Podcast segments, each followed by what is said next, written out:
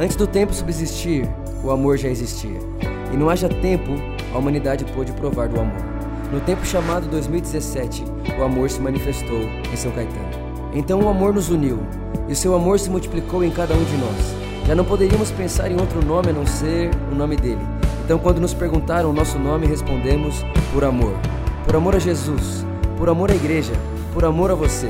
E é essa igreja que vemos, uma igreja onde Jesus é suficiente, uma igreja onde fazemos tudo por amor, por amor a Jesus, por amor ao próximo e por amor às nações. Uma igreja feliz, uma igreja próspera, uma igreja produtiva, uma igreja generosa, uma igreja para todos, uma igreja que admira a beleza, uma igreja de discípulos, uma igreja estimada, uma igreja ilimitada, uma igreja que ama ser igreja.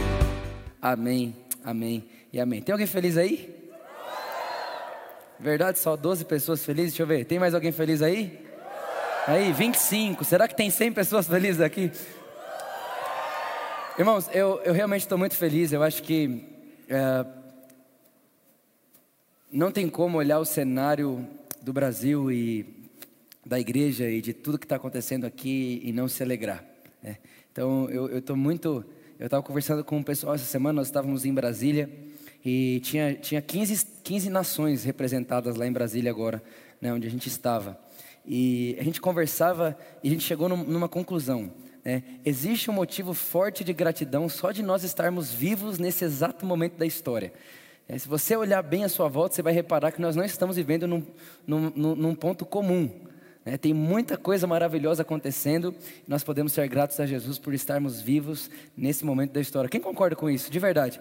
Tem muita coisa boa acontecendo, irmão. Vai, vai abrindo sua Bíblia comigo aí em Romanos capítulo 12.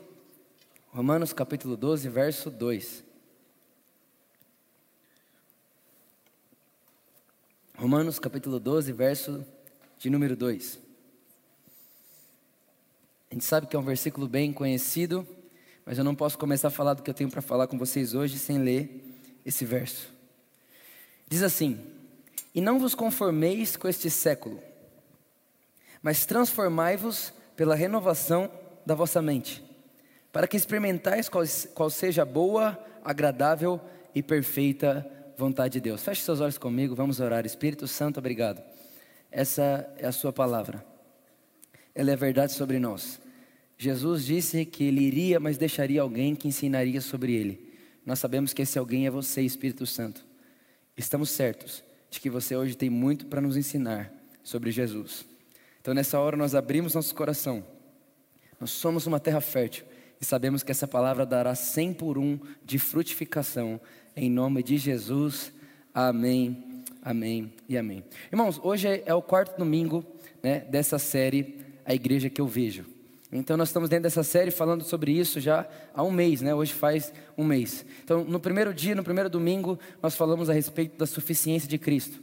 Então, nós vemos uma igreja onde Jesus é suficiente. Né? No segundo domingo, nós falamos a respeito de uma igreja que faz tudo por amor. Eu vejo uma igreja por amor. Né? E na semana passada, nós falamos a respeito de uma igreja feliz. Né? Eu vejo uma igreja feliz. Então, uma igreja onde Jesus é suficiente é o fundamento para todo o resto. Onde Jesus é suficiente, faremos tudo por amor. Onde Jesus é suficiente, seremos felizes. E onde Jesus é suficiente, seremos prósperos. Olha para quem está do seu lado e fala para essa pessoa: Eu vejo uma igreja próspera. Meu irmão, fala mais forte: Eu vejo uma igreja próspera. A grande questão aqui, irmãos, é o que é prosperidade?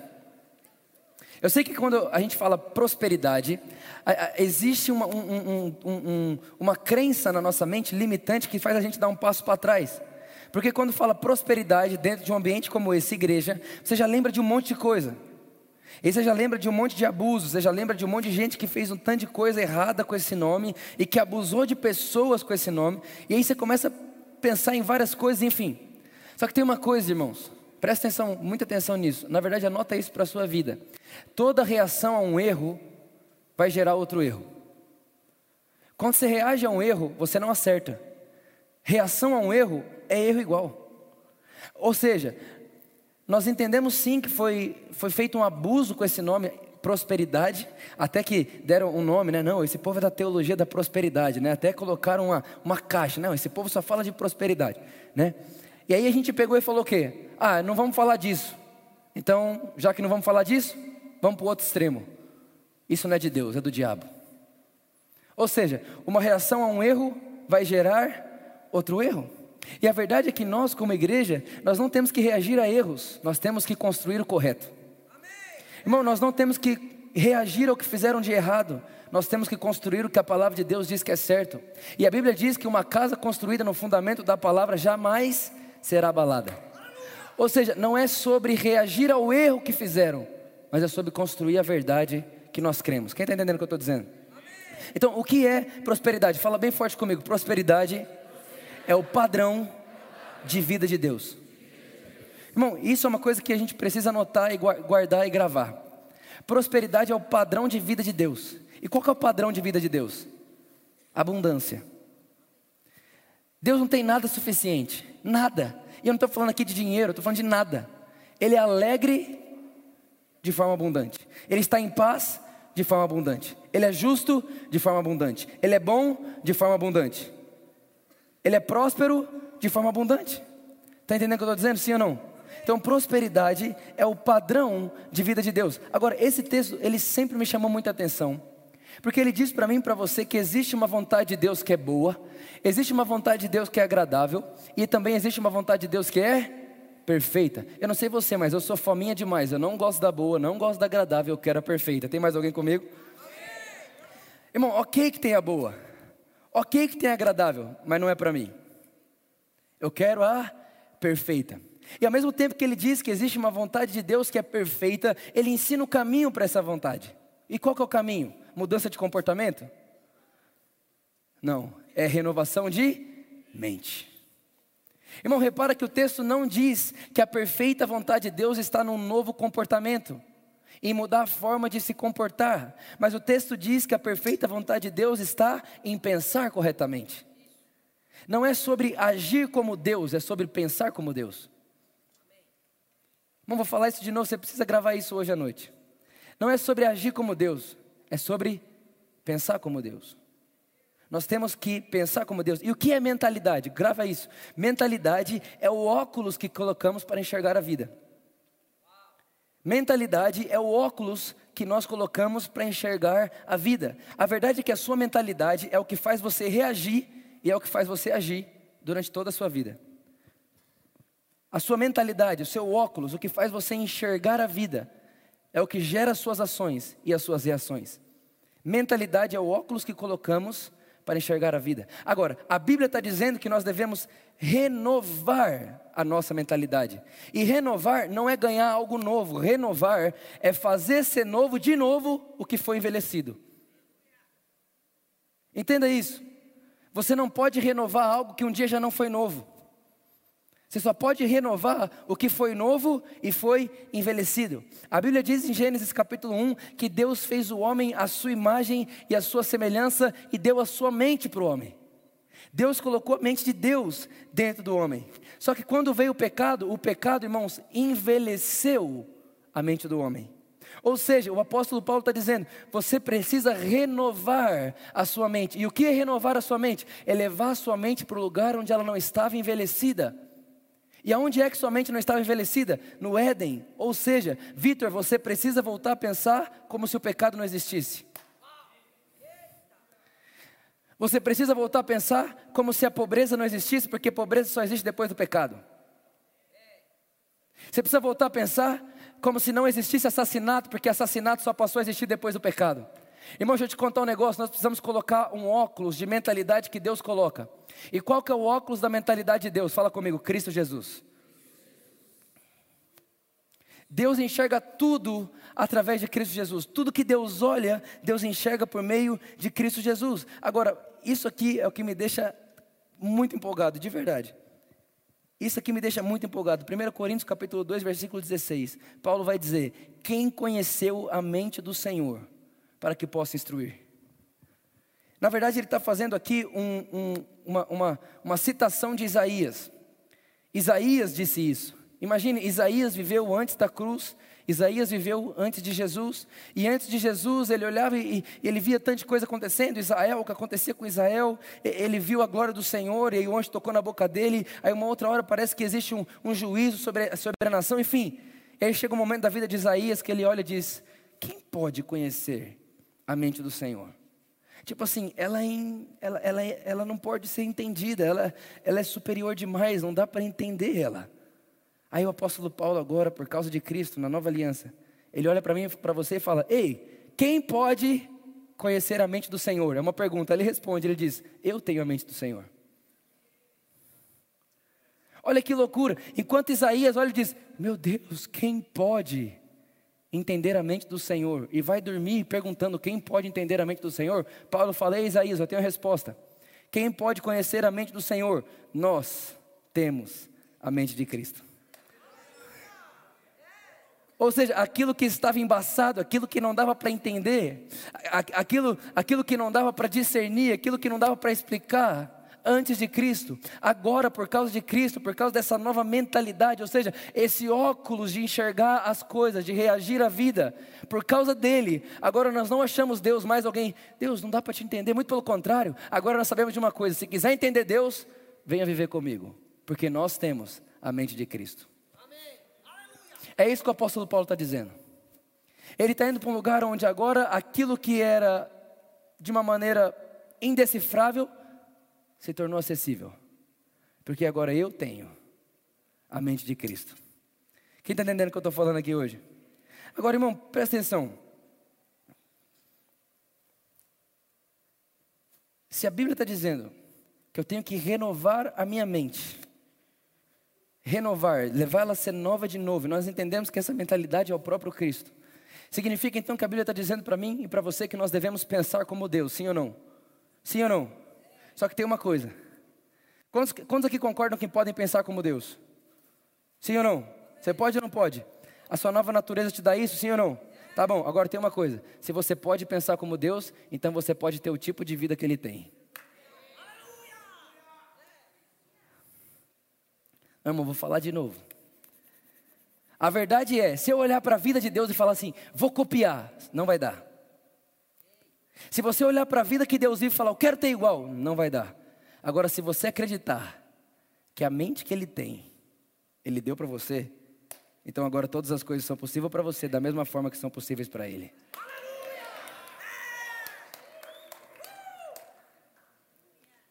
Irmão, entenda. Presta atenção no que eu vou te falar. Se você pode pensar como Deus pensa, então você está apto a ter o padrão de vida que Deus tem. E o padrão de vida que Deus tem se chama prosperidade. Se você pode pensar como Deus, então você pode ter a, sua, a vida de Deus. Quem está feliz com o que eu estou falando aqui? Quem está tá entendendo o que eu estou falando aqui? Agora, irmão, tem uma coisa. É uma questão de postura. Quem é que assistiu o Rei Leão? Quem não assistiu o Rei Leão? Acabei de explicar porque sua vida está assim. Brincadeira. Irmão, é o seguinte. Tem um momento lá, mesmo que você não assistiu, você já sabe como acontece. Tem um momento, né, que o Simba, né, o tio dele, né, que eu já errei o nome dele hoje de manhã, não vou falar de novo, que a gente chama ele de Diabo, né? Diabo falou para o Simba que ele deveria fugir porque ele, era, ele matou o pai dele, ele decepcionou todo mundo, enfim. E você sabe da história. Ele foge. No caminho ele encontra dois amigos, muito fofos, sim ou não? Qual que é o nome deles? Timão e Pumba, sim ou não?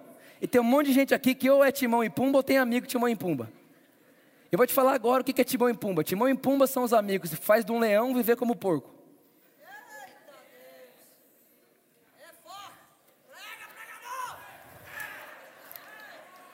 Timão e Pumba são aqueles amigos que pegam o leão e faz virar vegano.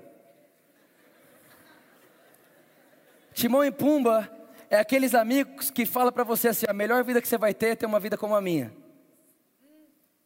Deixa eu te contar, você não é Timão nem Pumba e você vai pegar o Timão e Pumba da sua vida e não vai ficar na dele, você vai levar eles para a sua. Agora, eles podem aplaudir mesmo, foi muito legal essa. Isso. Agora presta atenção, ó. Quando o Simba, ele estava lá vivendo aquela vida que não tem nada a ver com uma vida de leão, comendo lesma, irmão, dançando o dia inteiro. Irmão, leão não canta, leão ruge. Leão não brinca, leão governa. Aí presta atenção, enquanto ele estava lá fazendo tudo isso, o que estava acontecendo no reino dele? Terrível. Terrível. Terrível. Agora presta atenção. O Simba precisava de uma nova juba para governar? Não. O Simba precisava de uma nova pata para ser o leão? Ele precisava de, um de, uma nova presa, de um novo dente? Ele precisava de alguma coisa diferente? O que, que ele precisava? Fala comigo, se enxergar. Sabe o que ele precisava? Do macaquinho, irmão. E hoje eu quero ser um macaquinho na sua vida. Eu estava assistindo o um filme, o Espírito Santo falou comigo, Vitor, o trabalho de todo pastor é só esse. Não é mostrar para alguém como fazer para ganhar algo novo. O trabalho de quem prega é só mostrar as pessoas no espelho.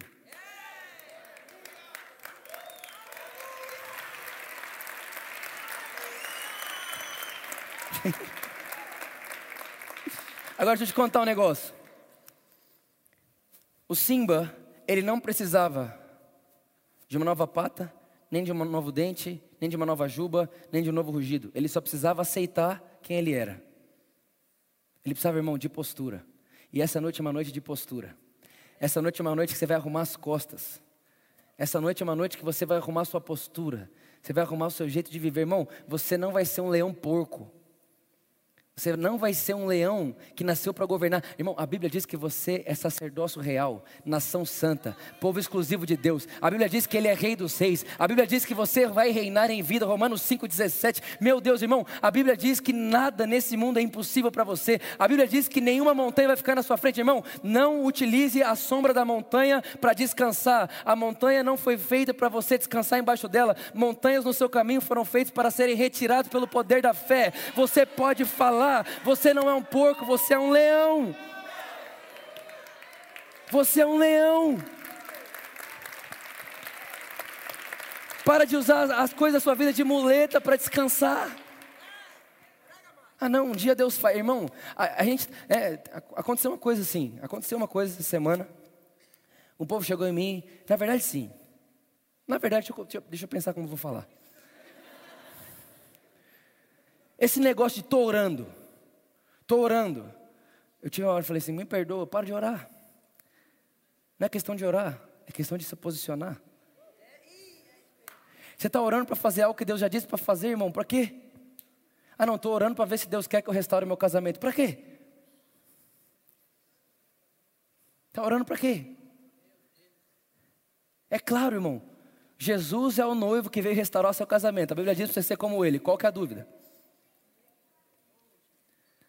Irmão, tem coisa que você só precisa se posicionar. Deixa eu te contar um negócio: prosperidade não é algo que você vai ganhar. Prosperidade é algo que você só precisa de uma coisa: postura. Você só precisa de postura. Fala assim comigo: prosperar. Fala forte: prosperar. Não é questão de conquistar, mas é questão de entrar na postura. Eu estava lendo um livro essa semana. E Daniel Goldman diz o seguinte: Seu foco é a realidade que você escolheu para você. E é muito verdade, irmãos. Presta atenção. Ele disse: Seu foco é a realidade que você escolheu para você. Deixa eu te contar um negócio. A realidade que você vive hoje provavelmente não é a realidade de quem você é. Pro, provavelmente não, com certeza. Nem a minha, irmão. Nós estamos num processo disso. Agora, presta atenção. Ele diz o seguinte: a sua realidade de hoje é seu foco. O que você foca se torna sua realidade. Esse mesmo, esse mesmo escritor vai dizer que aquilo que você foca cresce, expande. Ou seja, irmão, você precisa crer nisso hoje aqui. Você precisa acreditar nisso. A sua realidade, ela está limitada pelo seu foco. Ou seja, quando você foca em coisas ruins, pejorativas, em, em, em tragédias, em, a, na sua boca só sai desesperança, irmão, é isso que você vai ver à sua volta. Agora, a ideia dessa mensagem, eu vejo uma igreja próspera porque eu vejo uma, uma igreja que bota o óculos de Cristo para olhar qualquer ação. Eu vejo uma igreja próspera porque eu vejo uma igreja que coloca Cristo Jesus nos olhos para enxergar qualquer coisa. Irmão, se eu pegar um óculos agora de uma pessoa que usa dois graus em cada olho, Eu não uso óculos para nada, eu não, eu não, preciso de usar óculos. Se eu pegar essa pessoa que usa dois, um, um óculos de dois graus e eu for ler essa Bíblia aqui, eu vou conseguir ler? Não. Mas tem alguma coisa errada com a Bíblia? Não, tem alguma coisa errada com o quê? Deixa eu te contar, irmão, tem nada errado com a vida. Mas deixa eu te falar, é só trocar o óculos. Eu vou repetir. Se no Evangelho, que até a morte é lucro, o que pode dar errado? O que pode dar errado, irmãos? Irmão, vamos lá, o que pode dar errado? O que pode? Para o evangelho que a morte. Olha como que o evangelho conforta a morte, lucro. Pelo amor de Deus, meu Deus do céu, eu gosto demais desse evangelho. Ele é bom demais, ele é convicção de certeza, ele te torna prisioneiro de esperança. Você não consegue mais olhar através de uma mentalidade caída, pobre, miserável, de que não vai dar certo, de que não vai dar que não vai conseguir. Irmão, não dá. Não dá, não dá para olhar para o Brasil e não achar que o Brasil é o melhor lugar do mundo. Não dá. Por que não dá? Porque honra é tratar algo pelo destino e não pela história. Quando eu olho para você, eu não vou tratar você pela sua história, vou tratar você pelo seu destino. E qual é o seu destino? Seu destino é ser como Deus. E qual é o destino do Brasil? O destino do Brasil é ser como o céu. Então é assim que eu vou tratar o Brasil. Eu não vou falar sobre o Brasil o que eu não falo sobre o céu. Não vou. Eu não falo sobre o Brasil que eu não falaria sobre o céu. Por quê? Porque o destino do Brasil é ser como é o céu. Porque esse é o desejo de Deus, que a terra seja exatamente como é no céu. Irmão de Deus, de verdade, cale as vozes da incredulidade, da desesperança na sua vida.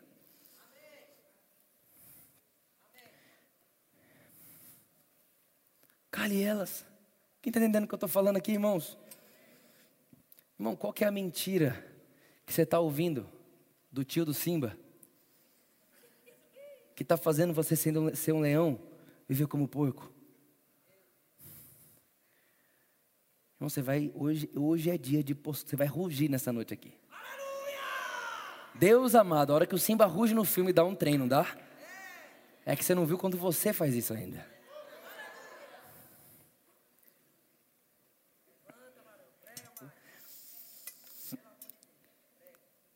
Joel capítulo 3, versículo 10. Olha que engraçado. Não precisa abrir, é bem simples. Joel capítulo 3, versículo 10. Deus chega para o profeta Joel e fala assim: Joel, que o, que o fraco diga, sou forte. Bom, olha que loucura. Deus chega e fala: Joel, pega o fraco, bota o fraco na frente do espelho. Irmão, isso aqui é uma loucura. Bota o fraco na frente do espelho, fala para ele olhar no olho dele e falar: Você é forte. Não sabe o que é isso? Mentalidade. Isso é uma mentalidade. Agora, olha que loucura. Tem uma mulher essa mulher é muito conhecida nos Estados Unidos. Ela chama Amy, Cuddy. Eu não sei falar o nome dela. Mas ela é a mulher mais assistida no TED Talks da história. Essa mulher é a mulher mais assistida no TED Talks da história. Eu mandei o vídeo dela para a liderança aqui da igreja assistir essa semana. É, ela diz o seguinte: ela é a mulher mais assistida do TED Talks. Ela é professora de Harvard. E eu acho que ela deveria ser ordenada pastora. Mas ok. não veio ao caso agora. Essa mulher fez uma. Ela, ela, ela, ela enxergou um dia uma, uma situação e aquilo deu um insight para ela. Ela viu o seguinte: ela estava assistindo uma corrida de cegos, tudo cego de nascença. Todos que estavam correndo são cegos de nascença. E ela percebeu que quando o cego passou a linha de chegada, a hora que ele passou a linha de chegada, ele levantou os dois braços. E ela percebeu que o Bolt, quando passa a linha de chegada, ele faz o quê?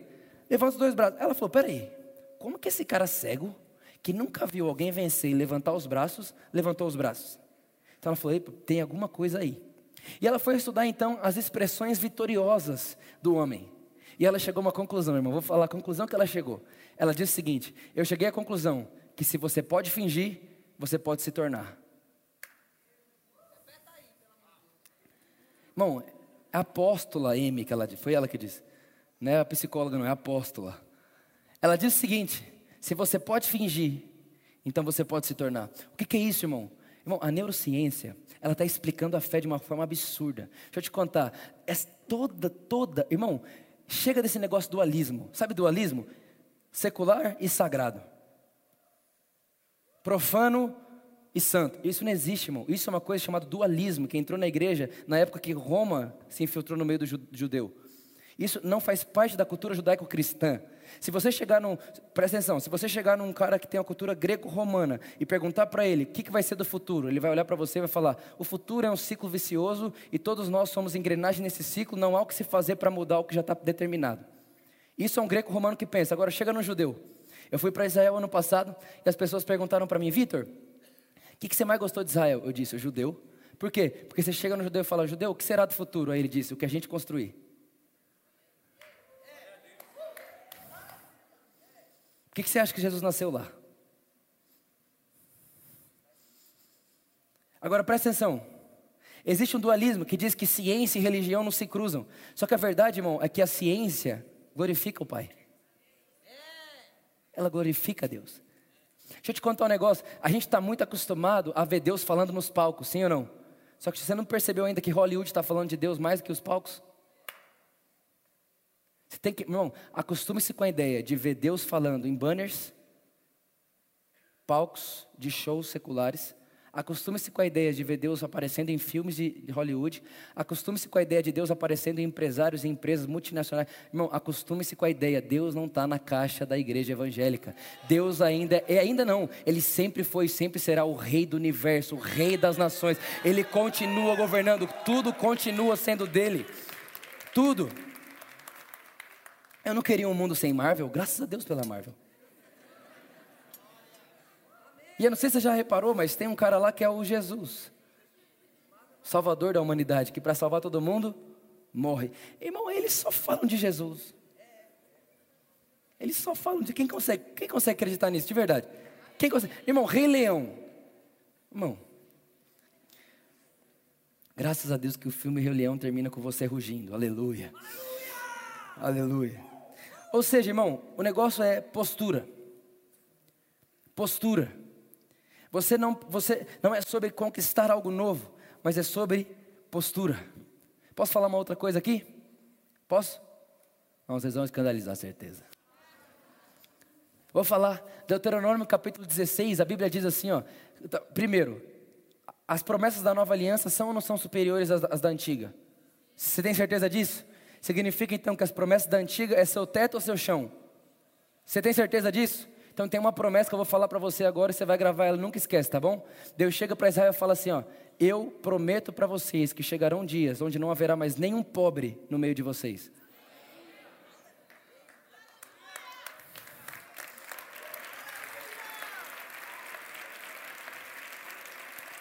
Agora escute. Na cabeça do, do ser humano, quando você fala de pobreza, você pensa em falta de dinheiro. Na cabeça de Deus, pobreza é falta do evangelho. Porque diz assim, olha, está escrito em Lucas capítulo 4: O Espírito do Senhor me ungiu para libertar os cativos e pregar o evangelho aos pobres. Amém. Irmão, não é sobre riqueza e dinheiro, é sobre mentalidade. É sobre mentalidade. É sobre mentalidade, é sobre pôr Cristo como óculos para enxergarmos todas as coisas, é sobre colocar Cristo para enxergarmos as pessoas, é sobre colocar Cristo no nosso olho. Irmão, quando você coloca os óculos que Deus coloca, até o caos vira luz. Hoje à tarde, eu saí daqui, hoje a celebração de manhã foi um arregaço. Foi maravilhoso, foi perfeito. A gente vai sair aqui hoje à, noite, hoje à noite também. Foi incrível. Eu cheguei em casa, terminei tossindo um pouco, enfim. Cheguei em casa, aí a gente comeu e tal, e eu fui ver um negócio no, no telefone. Irmão, quando eu peguei o telefone, eu, recebi, eu recebi uma coisa no telefone péssima. Tipo, sabe aquele negócio péssimo? Que vem assim que você fala assim, isso aqui é para tirar a paz. Sabe, você que já recebeu uma notícia dessa? Isso aqui é para tirar a paz, isso aqui, é... meu Deus do céu. Irmão, na hora, o meu cérebro falou assim, perca a sua paz. Aí minha mente diz, eu vejo como Cristo eu já consigo perceber que todas essas coisas vão cooperar para o meu bem, porque eu sei que Ele me ama e eu sei que eu o amo. Irmão, de verdade, o que pode fazer alguém que tem esse, essa mentalidade andar assim? Nada. Nada. Eu olhei para aquilo assim, falei, nossa, cara, que massa. Que legal. Comecei a passar o dedo, falei, nossa, meu Deus, está piorando. Mas quanto mais piorar, mais eu sei que vai cooperar para o meu bem no final. Eu entrei para o meu quarto, fui dormir um pouco antes de vir para cá à noite. A hora que eu entrei para o meu quarto, eu. Obrigado. Porque na minha vida, as más notícias não saem da minha boca. Elas chegam e param em mim. Da minha boca só sai boa notícia. Da minha forma de ver, só vejo boa notícia. Na minha ótica, só vejo esperança, só vejo graça, só vejo favor, só vejo Cristo sendo exaltado. Irmão, eu não sei você, mas eu posso ver um Brasil sem fome. Eu posso ver um Brasil sem miséria. Eu posso ver um Brasil sem corrupção. Eu posso ver o Brasil sem pobreza. Eu posso ver um Brasil próspero. Eu posso ver, irmão, eu posso ver um Brasil onde, onde o pai e o filho, onde, onde esses órfãos não existem mais, no sentido de que todos foram adotados e a próxima geração não vai ser uma geração filha de órfãos. Eu, eu posso ver, eu posso ver um Brasil dentro de mim, onde pessoas prosperam, onde pessoas estão felizes. Por que, que eu posso ver esse Brasil? Porque eu coloquei o óculos de Cristo e não tem como colocar Cristo de óculos e não imaginar que o futuro até terra exatamente como é no céu. Irmão, esse é o tipo de vida de Deus. Deus sabe de mais más notícias do que nós, mas Ele não deixa as más notícias deixar Ele de crer, de que Ele disse que a terra será como é no céu. Quem está entendendo o que eu estou falando aqui? Irmão, foi Jesus quem disse: se seus olhos forem bons, todo o resto será bom. Foi Jesus que disse que se você aprender a focar seus olhos em coisas boas, todo o seu corpo será bom. Irmão, não sei se você já leu isso na Bíblia, mas Provérbios vai dizer para mim e para você que as palavras amargas adoecem o corpo, mas que as palavras boas na hora certa são saúde para os ossos.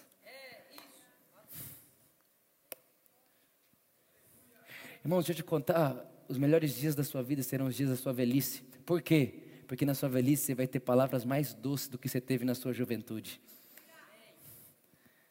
Isso é uma verdade sobre. Irmão, isso é promessa para o justo. A promessa para o justo é a promessa para qualquer ser humano que não, é, que, que, não, que não tem Cristo, que não vê Cristo. Ah, não, depois de 70 é só fadiga e cansaço. Para nós, não. Depois de 70, irmão, eu vou ver frutos ainda maiores. Eu vou ver coisas ainda maiores. Porque agora já tenho cabelo branco. A Bíblia diz que existem coisas que só o cabelo branco pode dar. Então vou te contar, eu estou empolgado para os meus 70 anos, porque tem coisa que só o cabelo branco vai me dar. Você consegue reparar como não tem má notícia?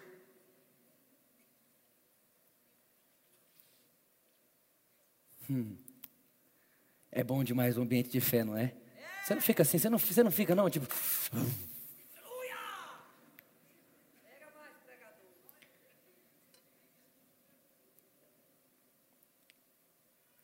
Eu tenho certeza, convicção absoluta, de que é tudo uma questão, tudo uma questão de postura. E essa noite é uma noite de você aceitar a sua postura. Essa noite é a noite de você concordar que você é o que Deus diz que você é. Essa é uma noite de você concordar e aceitar que você é e já tem aquilo que Deus diz que você tem. E eu quero contar uma história, essa história de verdade mudou minha vida, você vai entender, o Espírito Santo falou comigo no meio dela. Eu quero compartilhar ela com você. E depois a gente vai louvar Jesus. A história é o seguinte: um jornalista, ele, ele quis fazer uma, uma reportagem sobre a mente milionária. Aí o que ele fez? Ele chegou num amigo dele milionário e falou: Cara, eu posso ficar dois meses com você? Você me deixa ficar dois meses com você? Ele disse: Ok, pode ficar dois meses comigo. E aí esse cara ficava lá dia e noite com esse cara. Via como ele acordava, via como ele ia dormir, via como ele comia, via como ele. Enfim, via como ele trabalhava, via o foco dele, via tudo isso. Agora presta atenção. Depois de dois meses, esse milionário foi escrever, então, a reportagem. E quando ele foi escrever a reportagem, ele começou a dizer assim: ó, esse cara é demais. Esse milionário é demais ele faz por merecer, ele acorda cedo, ele trabalha duro, ele cuida da, da, da alimentação, esse cara é demais, ele, ele, ele é realmente um milionário. Começou a falar um monte de coisa do cara. Aí, enfim, isso é uma, é uma história verídica. Enfim, foi um sucesso, tudo aconteceu de forma assombrosamente maravilhosa. Ele teve uma outra ideia. Ele falou: agora eu vou ir atrás de um bilionário. Aí ele chegou, pegou um bilionário e falou: Posso ficar dois meses com você? Ele disse: Pode, pode ficar dois meses comigo. E aí esse cara ficou lá dois meses com esse bilionário. Quando passou os dois meses, ele foi escrever então a reportagem. Olha que legal que aconteceu. Todo mundo ficou assustado, por quê? Diferente de quando ele ficou com o milionário e ele escreveu a reportagem, e na reportagem ele só falava sobre o cara, tipo, esse cara é demais, esse cara é maravilhoso, esse cara pode todas as coisas, esse cara é merecedor. Agora que ele ficou com o bilionário, quando ele foi escrever a reportagem, ele só falava assim, ó, andando com esse cara, eu entendi que eu posso todas as coisas, que eu consigo, que se ele pode eu também posso. Esse cara me fez sentir poderoso. Todo mundo olhou e falou, mas o que, é isso? E o mais, a hora que eu estava lendo essa história, o Espírito Santo falou comigo e disse, Vitor, se com um bilionário é assim, imagine o que não vai ser das pessoas que estão à sua volta, já que você não tem uma mente milionária nem bilionária, mas uma mente ilimitada. Irmãos, nós não temos uma mente da terra. Entenda isso, pelo amor de Deus. Nós não temos uma mente da terra. Nossa mente é celestial a, a, nossa mente não está fundamentada em racionalidade. Irmão, nós não vivemos de razão. Nós, nós não vivemos de um mais um igual a dois. Nós, nós, não vivemos disso. A mente que nós recebemos é a mente de Cristo Jesus, que não é uma mente milionária nem bilionária, mas é muito maior que isso. É uma mente ilimitada. É uma mente sem limitações. Irmão, é uma, uma mente que vai contra a ciência muitas vezes. Irmão, quem é que pode olhar para a água e falar, vou andar em cima dela? Quem é que pode pegar cinco pães e dois peixes e alimentar 15 mil pessoas? Irmãos, quem é que pode? Quem? Quem é que pode chegar numa tempestade e falar assim: tempestade, eu cheguei, pode parar? Repare, irmão, não é uma mente da terra, é uma mente celestial. Agora, irmão, de verdade, nós precisamos sair daqui hoje inconformados no sentido de dizer: meu Deus, eu tenho a mente de Cristo, e se eu posso pensar como Ele, eu posso viver como Ele. Se eu posso pensar o que Ele pensa, então eu posso ter a vida que Ele tem. Se eu posso fazer o que Ele faz, eu não vou viver uma vida abaixo disso. Eu não serei um Simba vivendo como Timão, como Pumba. Eu serei um Simba que vou voltar, vou governar essa terra, porque Deus me deu minha casa, Deus me deu minha família, Deus me deu um trabalho e Deus Deus deu para mim o direito de reinar em todo lugar que eu pisar. Isso é prosperidade. Isso é abundância. Isso é uma vida próspera. E é essa igreja que eu vejo.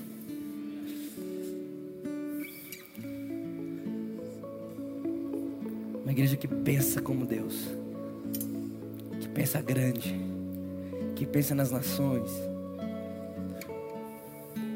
Uma igreja que olha para o Brasil e não consegue ver o Brasil em decadência e nem falência, muito pelo contrário, o Brasil continua sendo a mesma coisa que ele foi criado para ser, exatamente como o céu.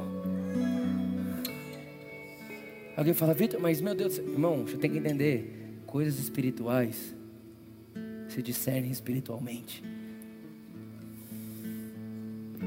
Isso é o que chamamos de palavra da fé. Mas não se esqueça que o fraco diga: Eu sou forte. Foi Deus que disse. Vá contra o que você vê, vá contra o que você sente, vá contra o que você está enxergando. Olha no espelho e só fale sobre você o que Cristo fala sobre Ele. Isso é prosperidade. Nunca se esqueça prosperidade na minha e na sua vida é uma questão de postura.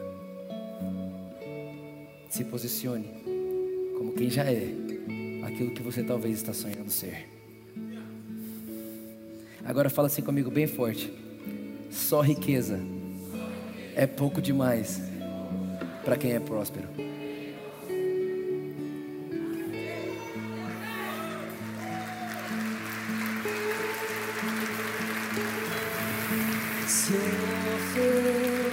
Quero declarar sobre a sua vida.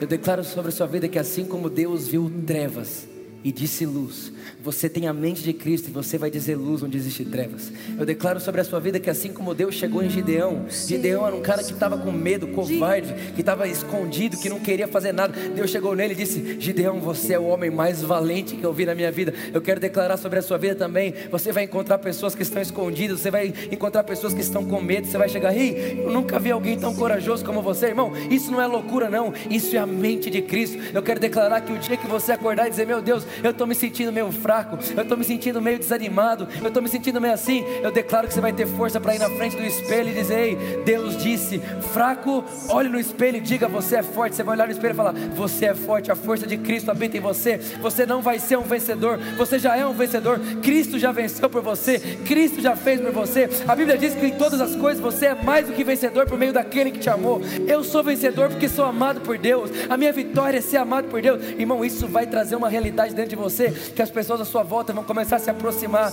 As pessoas à sua volta vão chegar perto de você e vai falar: "Meu Deus do céu, que brilho é esse? Que vida é essa? Que face é essa? Que sorriso é esse? Como pode nenhuma má notícia te decepciona? Como pode nenhum desastre te faz ficar desanimado? Como pode você consegue ver um desemprego como boa notícia? Como pode a conta atrasada não tira sua paz? Como é que pode? Você vai poder olhar para a pessoa e dizer: É, porque a minha prosperidade não é da terra, eu tenho uma prosperidade que é do tipo de Deus, e a prosperidade do tipo de Deus é a abundância de todas as coisas. Eu tenho abundância de paz, eu tenho abundância de alegria, eu tenho abundância de justiça, eu tenho a vida de Deus, porque Cristo Jesus levou a minha vida e deu a vida dele para mim. Isso é o que eu e você somos, e ponto final.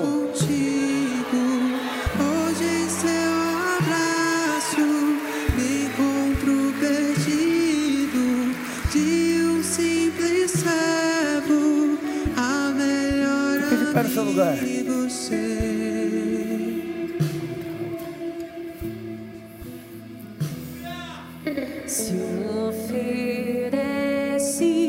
Irmãos, vamos ter agora a nossa ceia.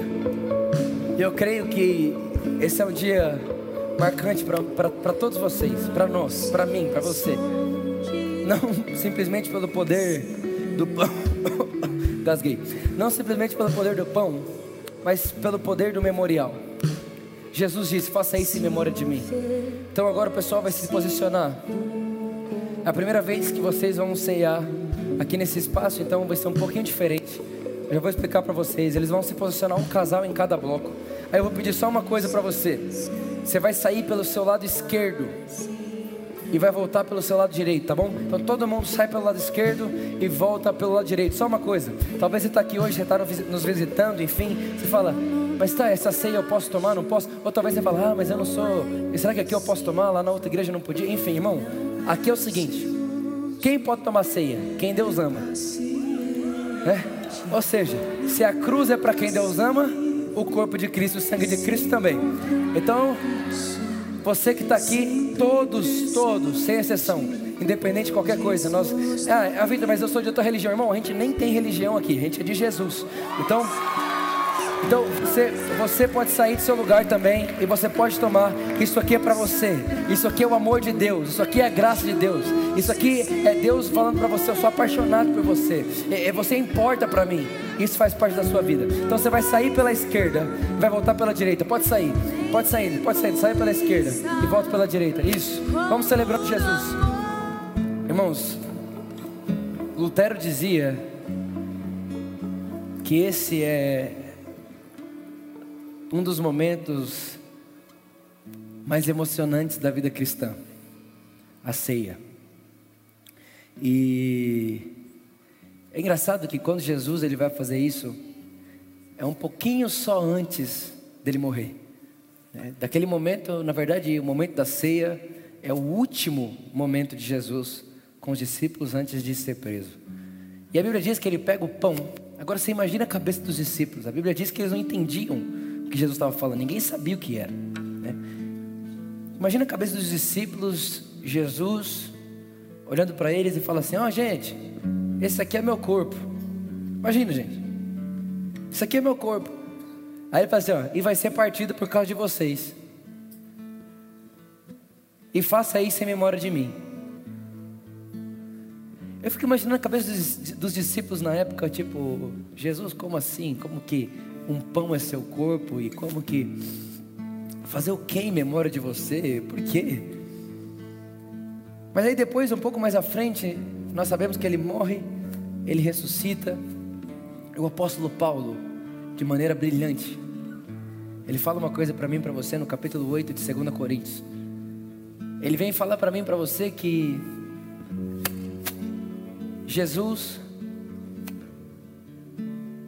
se fez pobre.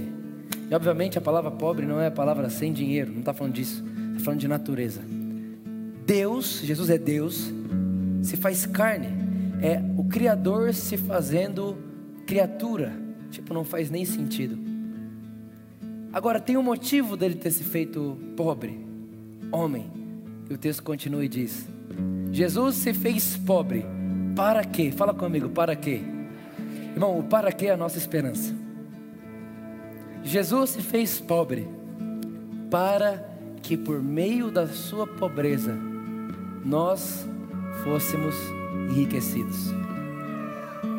Enriquecidos do quê? Quando você entregou a vida a Jesus, caiu dinheiro na sua conta? Não, obviamente não está falando de dinheiro ali, irmão. A mentalidade de Deus é celestial. Que enriqueceu a gente do quê? Deu para mim para você uma riqueza eterna. Sabe que riqueza é essa? A natureza de Deus. Agora, irmãos, eu e você, nós temos a natureza de Deus. E eu não sei se você acha isso um absurdo de graça. Eu acho isso um escândalo. Porque como pode alguém como eu ganhar a natureza de alguém como ele? E o melhor, sem ter feito nada por merecer. Sem ter pedido, sem ter ido atrás, sem ter buscado. Ele que fez. Eu acho isso escandaloso. Ele me deu a sua natureza. E por causa da natureza de Deus em mim agora, eu tenho a mente dele. E se eu tenho a mente dele, eu posso ter a vida dele. Irmãos, escute. Escute isso e grave isso, por favor, não esquece isso nunca mais. A Bíblia diz que o céu foi colocado dentro de você. O céu, a eternidade foi colocado dentro de você. E a Bíblia diz que o mundo exterior, ele é moldado pelo mundo interior. Então, irmão, eu declaro na sua vida que o seu mundo exterior vai obedecer seu mundo interior. Mas, Vitor, o que é meu mundo interior? Como é no céu. Como é no céu?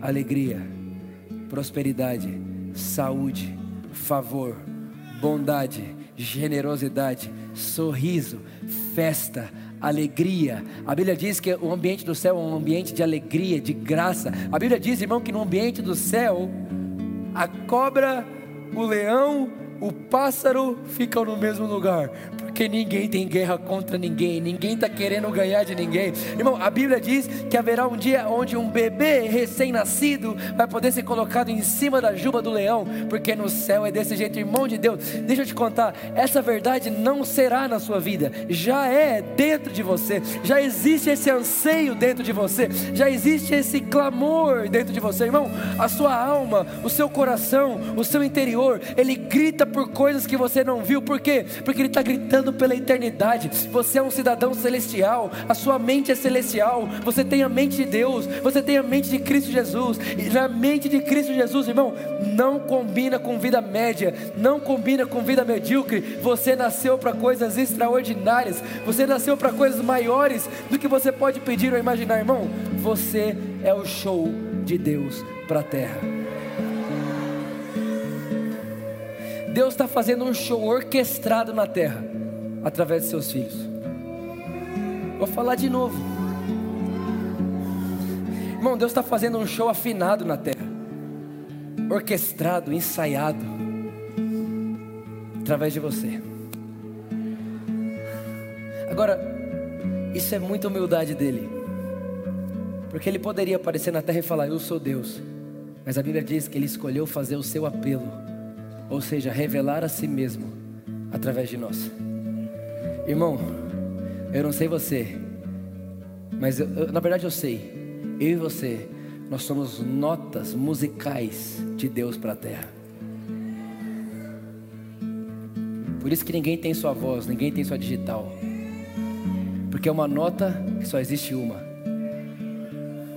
E quando você não toca a sua, falta na orquestra. Deixa eu te contar, eu estou muito ansioso para você entender que tem uma nota dentro de você que eu preciso ouvir. E o que proporciona essa coragem, essa ousadia não é conhecimento, não é intelecto, não é inteligência. O que proporciona para mim e para você essa ousadia, irmão, tá aqui. Um dia uma pessoa falou assim para mim, Vitor, eu vejo que tem muita coisa, você é muito corajoso, você fala umas coisas que sim. Eu falei assim, eu tenho muita coragem.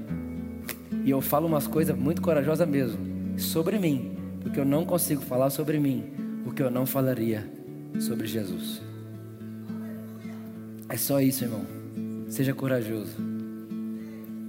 O corpo de Cristo e o sangue de Cristo é a nossa garantia. Pega do pão agora. Jesus disse: Esse é meu corpo partido por causa de vocês. Toda vez que vocês forem comer dele, lembrem-se de mim. Agora, irmão, o corpo é a cura. A Bíblia diz que Jesus foi ferido no corpo para você ser curado. Então, você que entrou aqui com problemas no rim, no estômago, você que entrou aqui que tem problema de esterilidade.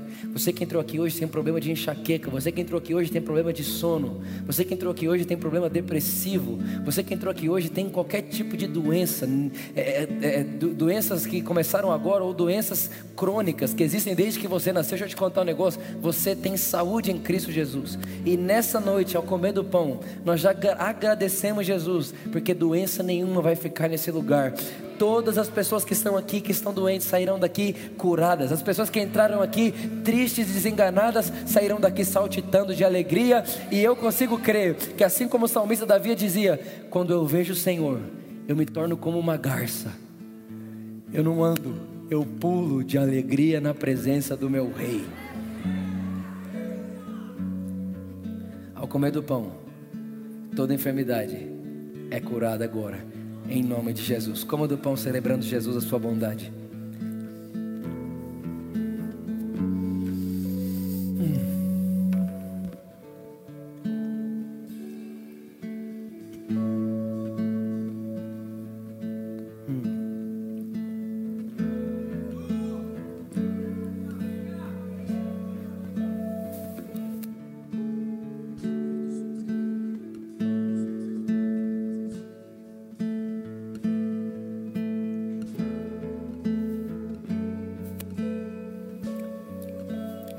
Abriu aí seu suco? Você viu que agora é chique, tem até uma tampa. Aí, ó. Irmão, isso é encantador. Olha aí pro seu suco, olha aí, olha aí, olha aí. Olha pro seu suco. Olha aí para ele, olha para ele. Jesus disse assim: ó, Esse é meu sangue, que vai ser derramado por causa de vós. Esse é meu sangue que vai ser moído por amor de vós. Agora, irmãos, uma coisa foi Jesus derramar sangue, foi perfeito. Nós precisamos entender que o Evangelho não termina com Jesus derramando sangue, o Evangelho termina com o Pai aceitando o sangue derramado. O sangue foi derramado, mas mais do que derramado, ele foi aceito. E tem uma coisa, irmão, quando o sangue é aceito, o perdão é eterno. Quando o sangue é aceito, a justificação é eterna. Quando o sangue é aceito, a saúde é eterna. Quando o sangue é aceito, eu e você agora estamos completamente habilitados a viver a vida do justo. E qual que é a vida do justo?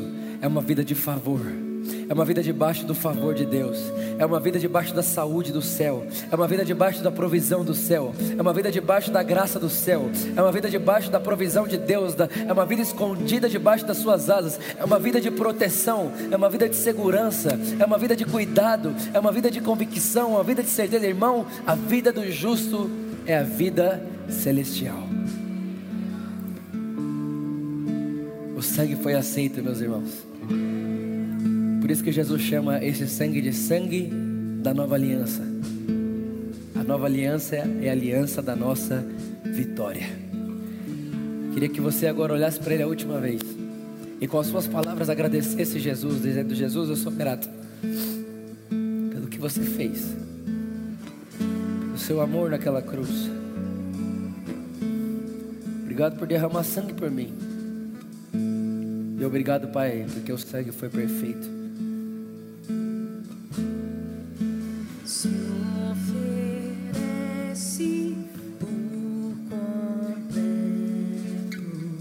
Pai, porque o sangue foi perfeito. Obrigado, Pai, porque o sangue foi perfeito. Obrigado, Pai, porque o sangue foi perfeito. Obrigado, Pai, porque o sangue foi perfeito, foi aceito. E nós nessa noite te agradecemos. E com gratidão e amor no nosso coração, nós tomamos agora do suco. Pode tomar. Toma, toma com gratidão no seu coração. Toma com vida na sua alma, celebrando Jesus. Porque quem é como o nosso Senhor? Quem é como Ele? Quem será comparado a Ele, o Rei da Glória, o Senhor dos Senhores, maravilhoso, conselheiro, o Deus forte, o príncipe da paz? Quem pode ser como Jesus? Vamos dizer isso. Quantos podem aplaudir Jesus muito forte hoje à noite? Muito forte, muito forte a Ele que é único, digno, maravilhoso, conselheiro, Pai da eternidade, maravilhoso Deus, aleluia, aleluia, aleluia, aleluia, aleluia. Gente, antes de você ir embora, eu quero te falar mais uma boa notícia. Quem quer ouvir mais uma notícia boa? A primeira notícia, não sei se você sabe disso, mas hoje o operador de luz é o Kagawa. Então assim, vamos aplaudir Jesus aí pela vida. Aí, Cagal, andou bem, Cagal. Andou muito bem, muito bem. Meu Deus. A segunda coisa também é, é uma coisa é, bem interessante está acontecendo. Hoje tem três pessoas de outro país aqui e está tendo uma, trans, uma tradução simultânea para eles. Então aplaudir Jesus pelo, pelo país deles, pela nação deles. Aleluia. Deus abençoe muito. God bless you. God bless you. I speak in English. By the faith. Uh, e a última coisa é que você acabou de entrar e não sabia ainda na melhor semana da sua vida. Uma semana de muita graça, muito favor, muita bondade. Irmão, qualquer má notícia na ótica de Cristo é boa. Grave isso. Nós temos a mente de Cristo. Nós temos o coração de Jesus, a natureza de Deus. Nós não somos pessoas que falam de problemas. Nós somos pessoas que carregam a solução. Jesus disse, a Bíblia diz na verdade, que o mistério que estava oculto é esse e nos foi revelado. Cristo em nós, esperança da glória. Que você saia daqui hoje com uma postura você é a esperança da humanidade. Nós somos a esperança da humanidade. Eu amo vocês do fundo do meu coração. Que o amor de Deus, a graça de Jesus e a amizade do Espírito Santo esteja com todos vocês. Que favor e graça se multipliquem na vida de vocês e que essa seja uma semana de muita boa notícia e muita dor na bochecha, de tantas, de tantas alegrias, de tantos sorrisos. Eu amo vocês. Deus abençoe. Até quarta-feira ou até semana que vem. Nós amamos você.